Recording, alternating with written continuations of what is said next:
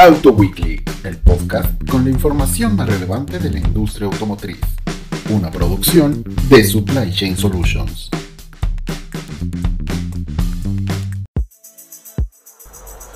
Bienvenidos a nuestro podcast Auto Weekly, a través del cual les brindaremos la información más relevante de lo que acontece en la actualidad dentro del mundo industrial automotriz. Mi nombre es Jessica Costa, yo soy la directora operativa en Supply Chain Solutions y les quiero dar la bienvenida a este primer capítulo de Auto Weekly. En esta primera entrega presentamos una interesante plática entre el secretario de Trabajo y Previsión Social, Manuel Lozano Nieto, y nuestro coordinador editorial, Eric Estrada.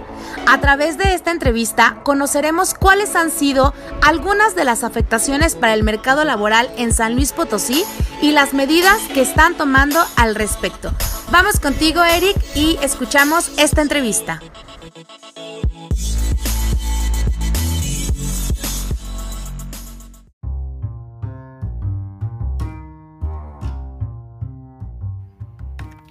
Supply Chain Solutions es el corporativo ubicado en la zona Bajío que a través de sus seis unidades de negocio genera soluciones integrales para cada uno de sus clientes. Generamos alianzas y sinergias estratégicas y de negocio entre los tomadores de decisión del sector industrial automotriz y la proveeduría nacional. ¿Te interesaría saber cómo podemos apoyar a tu empresa a llegar al siguiente nivel? Contáctanos Llámanos o mándanos WhatsApp al número 4442 023866 4442 023866 o visita nuestro sitio web supplychainsolutions.com.mx.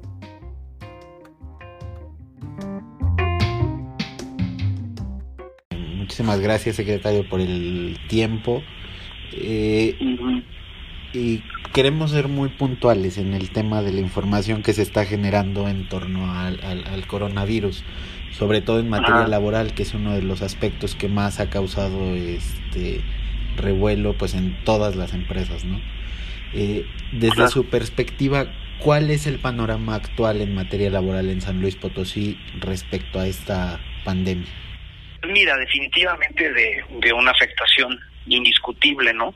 Eh, pues el, el, simple hecho de, tener que llegar a que el gobierno acordara, bueno, más que el gobierno, el Consejo de Salubridad General, que es en este caso el que se convierte en, en la autoridad máxima ante una emergencia sanitaria como esta, el, el, el ordenar eh, el paro de producción de las empresas, con excepción de algunas consideradas como esenciales, pues es un escenario complicado, no muy complicado.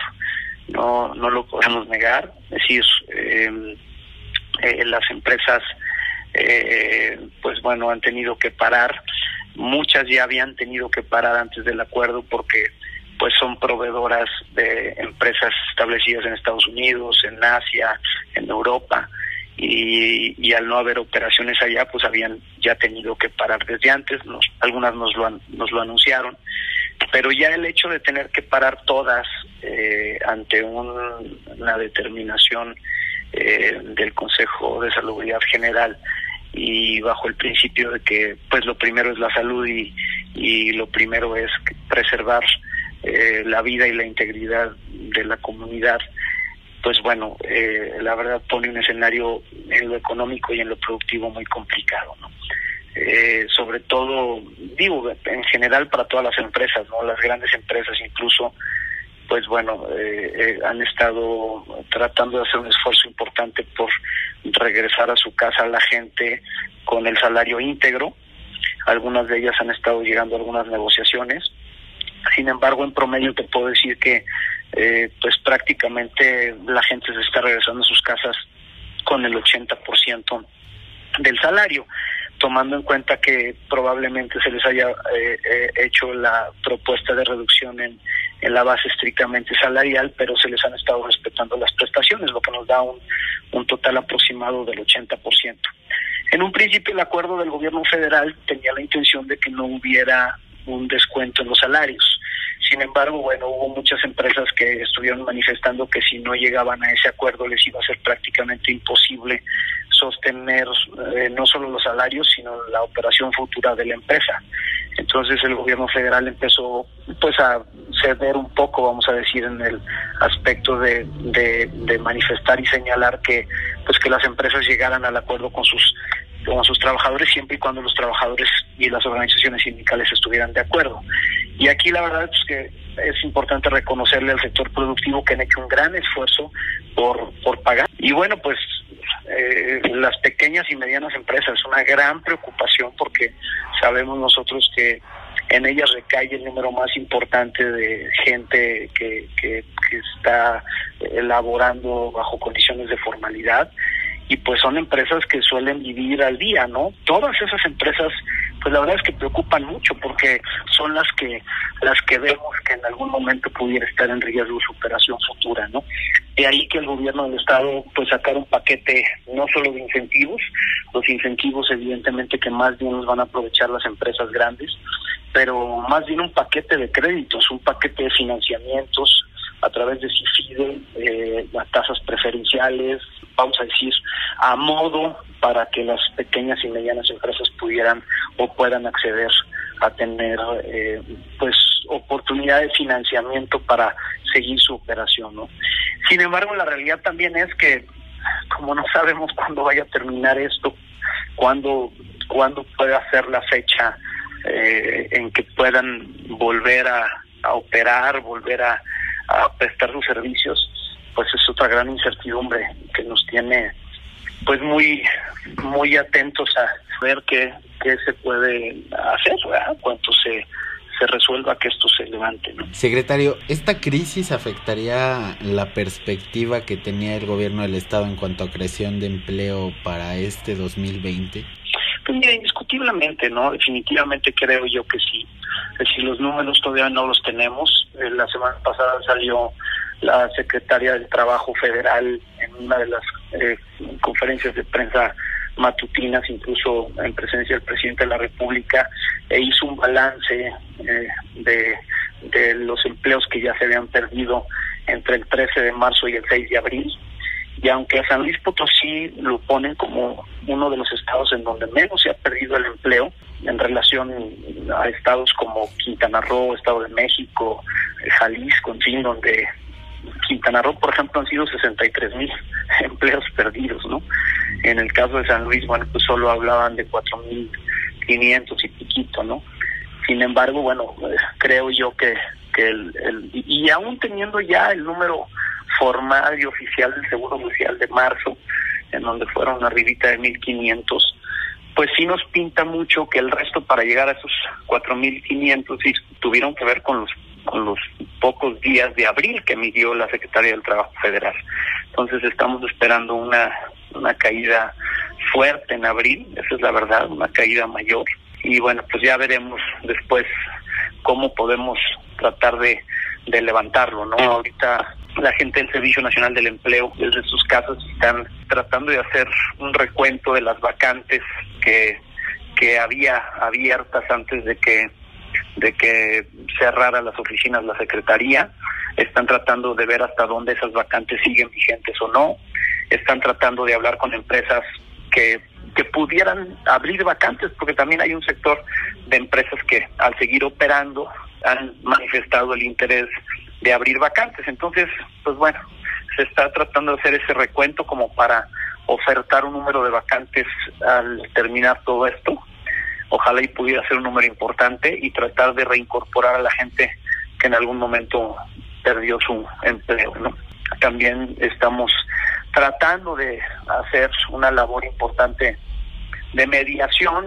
Eh, dejamos una guardia en la Procuraduría de la Defensa del Trabajo eh, que, de manera telefónica o a través de correo electrónico está recibiendo las quejas de los trabajadores y, también las orientaciones por parte de las empresas que piden y bueno, de esa manera estamos tratando de hacer una labor importante de mediación para tratar de evitar al máximo ahora que regrese la Junta a operar, pues el que se presenten una serie de demandas importantes, ¿no? Vamos incluso a, tratar de que haya una mesa conciliatoria para buscar el arreglo antes de que continúen las, las demandas, nos llenemos de demandas aquí en la Junta y no solo eso, sino que pongamos en riesgo pues la situación financiera de las empresas sin menoscabar, por supuesto, el derecho de los trabajadores. Secretario, ustedes desde la Secretaría del Trabajo eh, han recibido notificaciones o avisos por parte de empresas respecto a cierres o posibles cierres definitivos de, plantas debido de, a esta crisis que se está viviendo hoy en día? No, de momento no. De momento lo que hemos recibido nada más han sido pues los convenios a los que han estado llegando las empresas con sus trabajadores. Eh, hemos recibido, bueno, obviamente noticias de aquellas que nos, nos tienen la atención de informarnos pues, de los cierres parciales pero hasta ahorita no ha habido ninguna empresa que manifieste eh, la intención o que vislumbre la posibilidad de que cierren operaciones. La verdad es que no. Lo que sí te digo son las pymes, ¿no? Las pymes son las que sí pues han manifestado mucho la necesidad de esta serie de apoyos que el gobernador eh, en algún momento eh, anunció y que y que bueno pues que están buscando acceder a estos para precisamente no cerrar y te hablo sobre, todo a, las pues a las empresas de servicios no eh, restaurantes este eh, hoteles pequeños hoteles en fin inmobiliarias etcétera. Actualmente, eh, ¿cuáles son las empresas, qué ramos son los más afectados? Sabemos que el paro afecta, pues básicamente a todas las industrias, pero ¿cuáles son las que fueron más susceptibles en su momento a los inicios de esta de esta contingencia? Pues yo te diría, por ejemplo, que la industria restaurantera, ¿no? Es una muy afectada. Es el sector eh, de hotelero, el sector de, eh, pues bueno, en general, comercio, ¿no? Por ejemplo, las, las, las, las eh, tiendas en, en el centro, ¿no? Las zapaterías, las tiendas de ropa, pues pequeños y medianos eh, empresas, pequeñas y medianas empresas, pero creo yo que en particular este sector de los restaurantes eh, sí está siendo afectado en gran medida. Eh, dado el panorama actual de la contingencia, secretario, ¿tienen considerado un tiempo en el que se pueda recuperar el mercado laboral de, en San Luis Potosí? Híjole, no, esa es una pregunta muy difícil y yo te diría que definitivamente no, porque creo que antes de, de pensar en, en el tiempo en el cual pudiera recuperarse financieramente o, o productivamente eh, nuestra nuestro estado, nuestro país, pues lo primero es ver cuándo vamos a superar primero la emergencia de salud, ¿no? Que necesariamente va hilada una cosa con la otra, es decir, primero hay que eh, lograr eh, remontar esta esta emergencia de salud para luego pensar en, en cómo recuperar el, el, el, escenario productivo y el escenario financiero, ¿no? Y como no hay fecha para para lo primero, pues menos para lo segundo y lo tercero, ¿no? Finalmente, secretario, ¿cuál sería la recomendación desde la Secretaría del Trabajo para los trabajadores en todo el estado? Pues, híjole, pues mírame, ahora sí que me, me, me pides una una opinión complicada desde el punto de vista de salud, que creo que es lo primero ahorita, pues mantenerse en sus casas, hacer caso de las indicaciones del, del sector salud, ¿no? De, que, reitero se vuelve en este caso la autoridad máxima en, el país. Eh, lamentablemente hemos visto que, que mucha gente que, que pues que se ha regresado eh, o ha salido de los centros de trabajo no han acatado las medidas que es resguardar, resguardarse en sus casas, sino que hay gente saliendo a la calle todavía, algunos han incluso buscado poder tener acceso a parajes turísticos que están cerrados, eh, no han dejado de tener reuniones, eh, por muy familiares que sean, en ocasiones tienen reuniones de 15, 20 personas, no guardando las distancias, en fin. Entonces la recomendación primaria ahorita es pues atender las recomendaciones del sector salud, realmente resguardarse en su casa, salir lo menos que puedan salir, eh, y eso sería lo primero. Y lo segundo, pues tener mucha paciencia, tener mucha paciencia. Eh, eh sabemos que esto, pues bueno, va a tener una afectación general, eh, pedirles esa paciencia y, y pues bueno, decirles que que tienen que tener plena confianza en que el gobierno del Estado está haciendo todo lo que debe de hacer por tratar de hacer porque no haya recortes, porque la gente que tiene hoy una oportunidad de trabajo la siga teniendo y bueno, evidentemente porque los centros de trabajo también encuentren un apoyo que, que les pueda permitir seguir operando y seguir dando empleo a, la gente. ¿no? Bueno, pues agradecerle otra vez, secretario, la disposición y el tiempo. Y, Al contrario, que nos haya podido resolver estas dudas. No, hombre, con mucho gusto. Estamos en comunicación. Muchísimas gracias.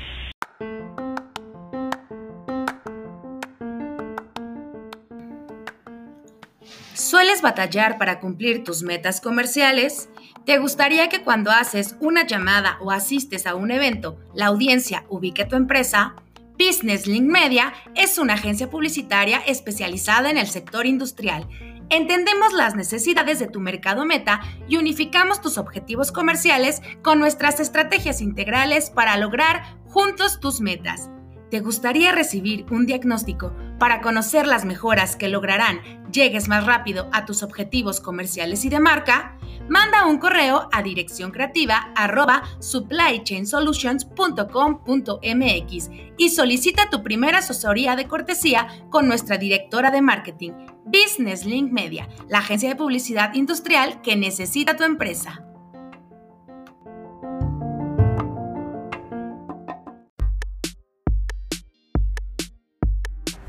Muchas gracias, Eric, y muchas gracias al secretario del Trabajo y Previsión Social de San Luis Potosí, Manuel Lozano, por la información proporcionada. Yo les quiero agradecer, este fue nuestro primer capítulo del podcast Auto Weekly. Los quiero invitar a que sigan nuestro semanario de la revista Automotive Supply News. Nos pueden seguir a través de nuestra red de LinkedIn. Eh, ahí nos encuentran como Automotive Supply News y en nuestro sitio web donde cada semana subimos el día lunes nuestro semanario informativo del sector industrial automotriz, automotivesupplynews.com.mx y si tú quieres también eh, de recibir toda la parte de los podcasts y todos los webinars que estamos realizando todos los días martes, te invito a que conozcas la holding del corporativo. Nos encuentras como supplychainsolutions.com.mx, supplychainsolutions.com.mx. Así que yo me despido, mi nombre es Jessica Costa, directora operativa del corporativo. Eh, un saludo muy fuerte, cuídense mucho y nos escuchamos el siguiente capítulo.